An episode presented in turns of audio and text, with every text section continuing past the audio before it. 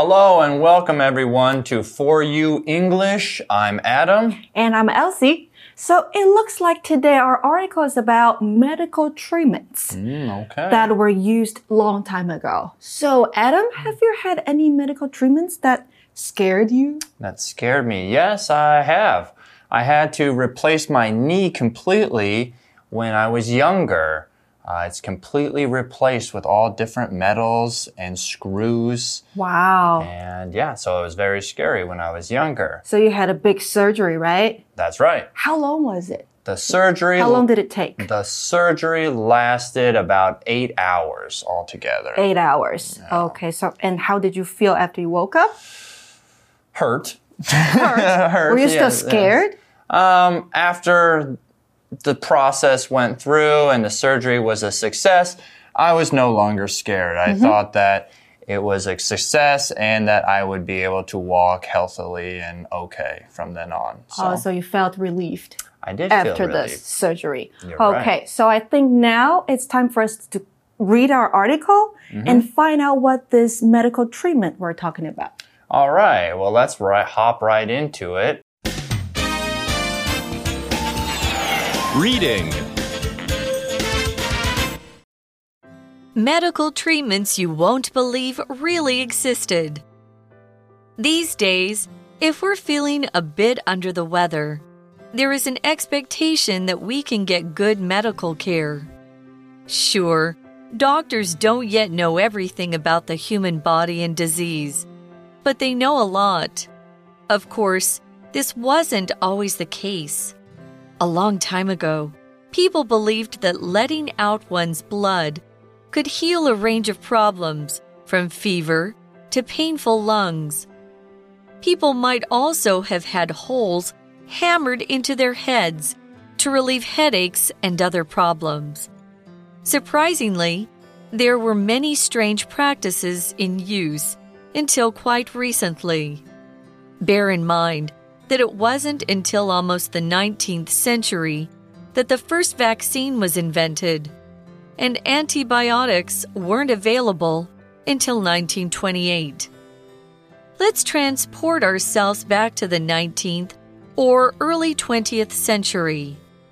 This was a time of great discovery, and the world was becoming industrialized. But medical knowledge was still limited, and there were few laws controlling what could be sold.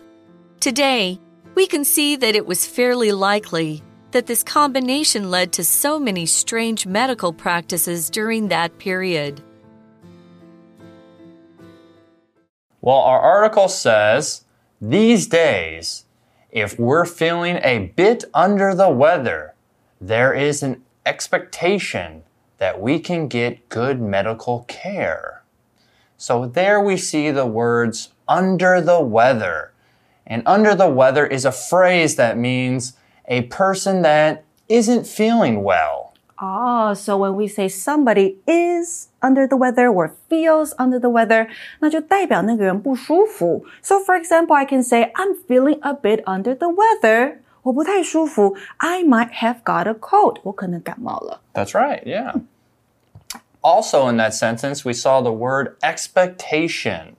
Expectation is a noun, and it is a belief that something will happen because it is likely. So, for an example, I could say, I have little expectation that I will pass this test. So maybe I didn't study for the test, and therefore I really know that I'm probably not going to get a good grade. I have little expectation that an A plus is coming my way. Expectation 这个名词呢，代表是期望、预期。那动词形式是 expect。E X P E C T，所以我们可以说，Oh, I didn't expect to see you here，代表呢，我之前没有预期会在这边见到你。 所以回到课文呢，我们说，现在我们觉得不舒服的时候，就可以预期我们会接受到良好的医疗照顾。So being sick is not that scary anymore. Doctors cannot help us. That's right. You shouldn't feel that scared nowadays. Um, okay. Well, our continue our article continues to say, sure, doctors don't yet know everything about the human body and disease, but they know a lot.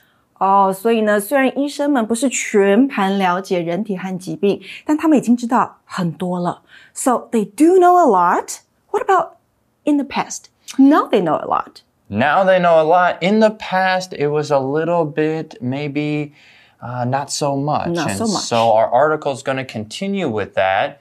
It says, of course, this wasn't always the case.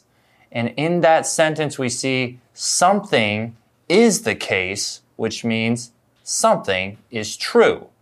You can also say something is not the case, which means something is not true.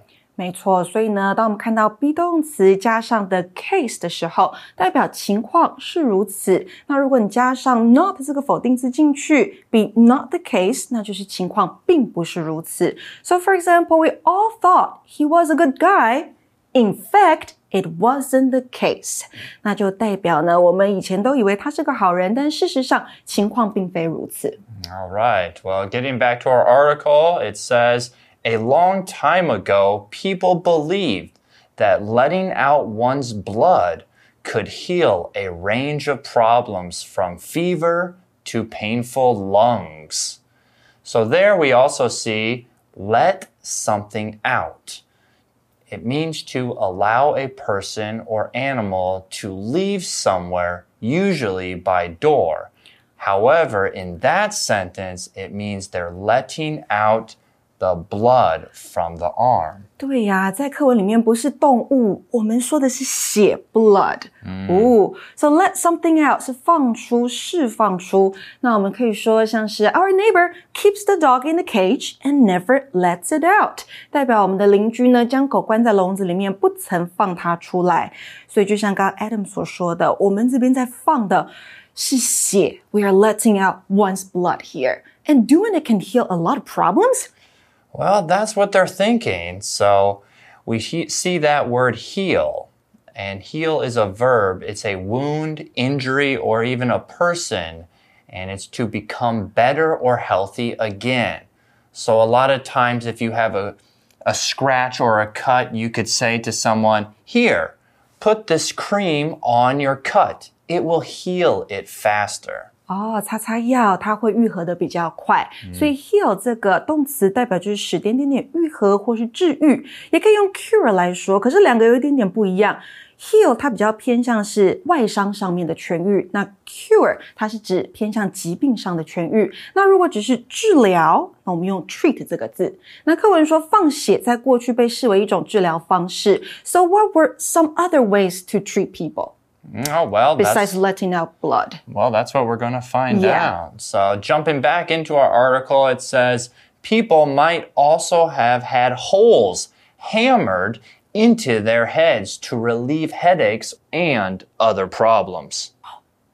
Holes hammered into their heads? That's correct. Isn't that crazy? 哦，哇哦！那我们先进到 ma 今天的 language in focus，看看这边要讲的用法喽。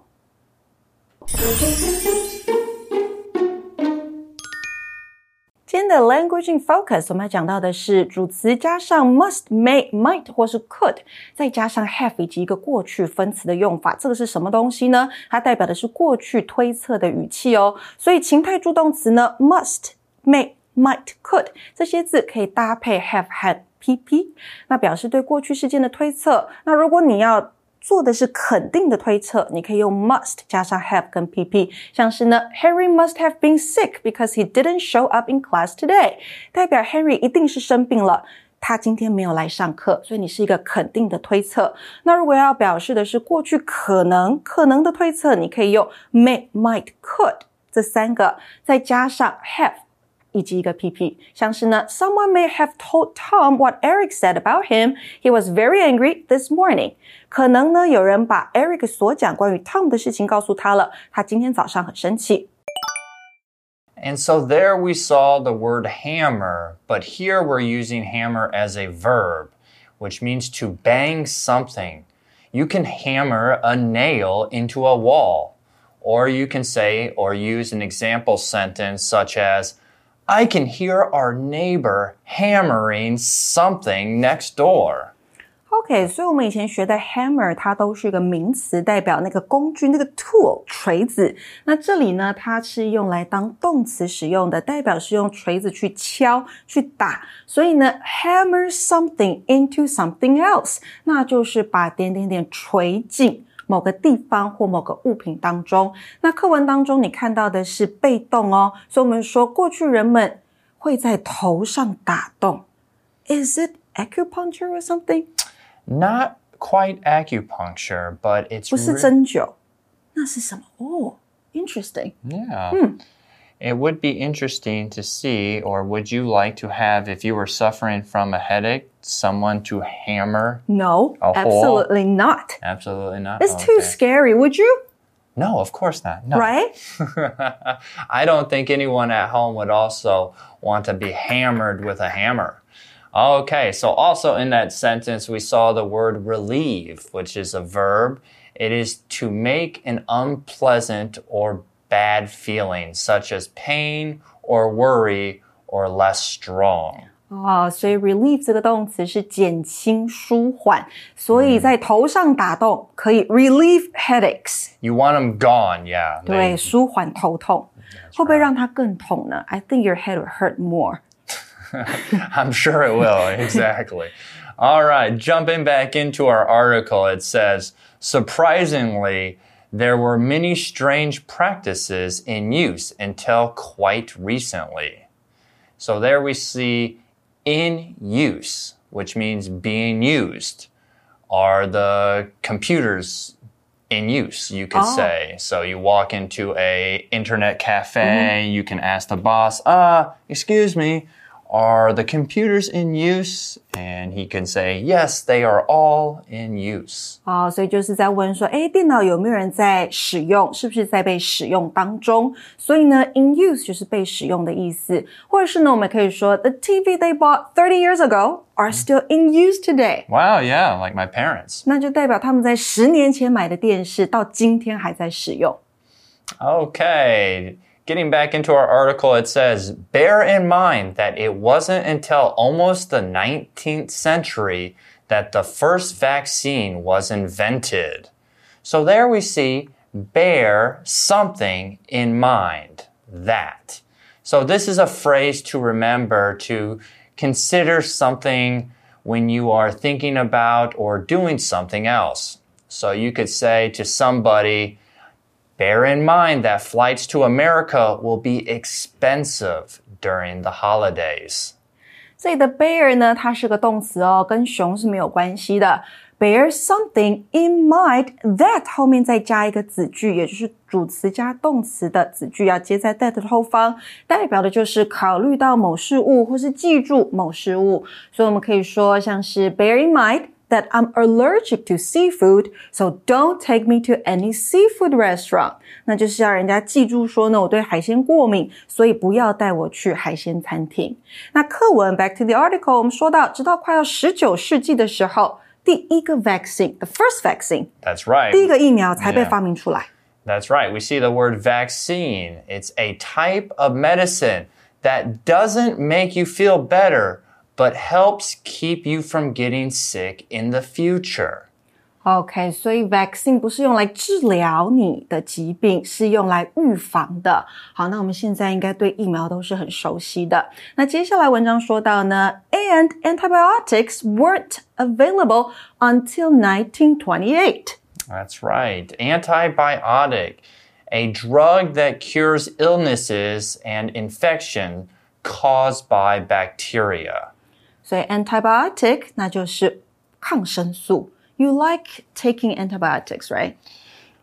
Well, it, I- it helps. There's a lot of things that antibiotics are good for. Yes, Um, such as. One would be uh, an easy one would be a lot of dermatologists, which are skin Ah. doctors, will say if you're breaking out with uh, do do, is that how you say Dodo, it in pimples. Chinese? Yeah, with pimples, they will give you an antibiotic, and that can actually clear up your skin. 哦，所以那个痘痘也可以用抗生素，可是 too much is not good, right? Too much is not good. Too much of anything is never good. 对，太多使用太多就不好了。那我们课文说到抗生素，直到一九二八年才问世。 All right. So our article continues to say, let's transport ourselves back to the 19th or early 20th century.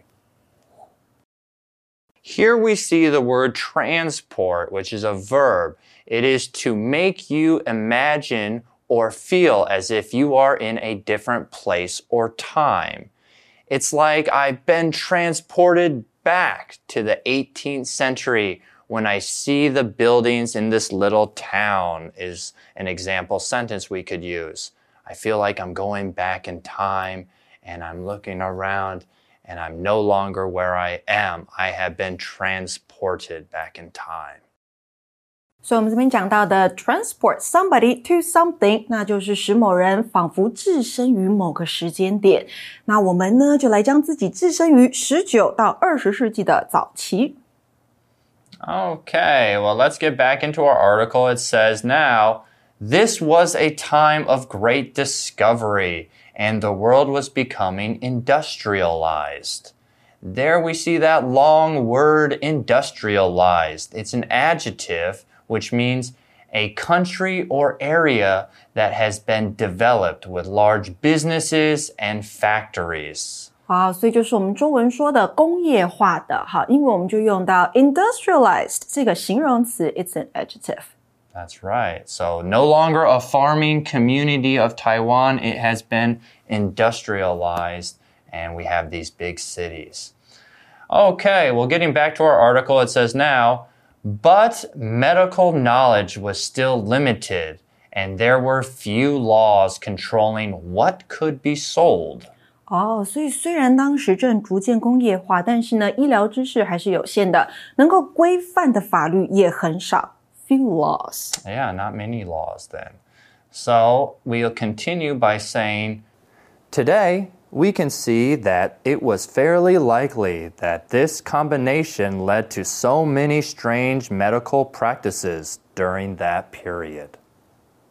There in that article, we see the word fairly, which is an adverb, which means more than a little, but less than very. So I could say an example sentence such as, I know her fairly well, but we aren't very close. So it means you know her pretty well, right? Right. 还蛮认了解她、认识她的，但是不是太熟。 Right. We wouldn't hang out. Uh, also, we see that word combination, which is a noun. It's two or more things mixed or put together.